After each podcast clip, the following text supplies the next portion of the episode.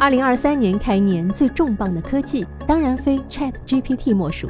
它就像横空出世的巨婴，尽管年幼啊，但未来不可限量的潜力已震撼全球。本期不仅会和您分享 Chat GPT 之父 Sam Altman 的名言，还会呈上一份我请 Chat GPT 以网络主播的故事为主题写的小短文，看看他写的怎么样呢？好，我们先来品品 Sam Altman 的这句霸气十足的言辞。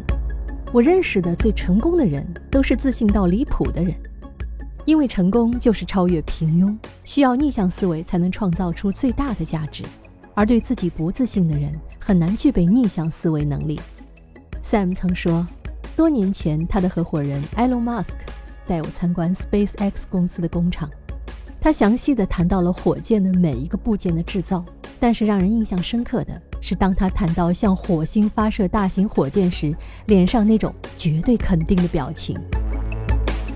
Sam 认为，对初创企业 CEO 来说，自信能激发自己以及团队的士气。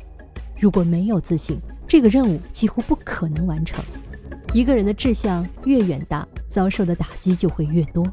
这个时候只能靠自信，但自信容易导致自大，怎么克服呢？Sam 的做法是，强迫自己假设这些批评是正确的，然后在这个基础上调整计划。企业家必须学会保持自信与自我认知之间的平衡。Sam 还说过，你得给自己很多机会才能走远。要学习的最有力的经验之一是，你可以弄清楚在似乎没有解决办法的情况下该做什么。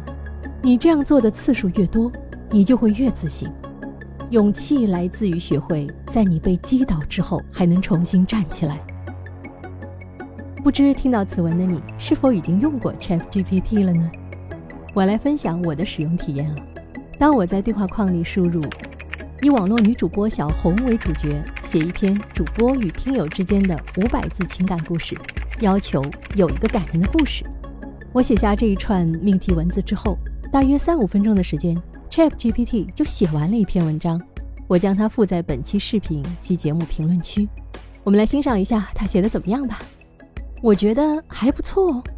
当然，不管现在你觉得他怎么样，未来智能 AI 的力量绝对不可估量。想必他也会成为一个自信到离谱的人哦。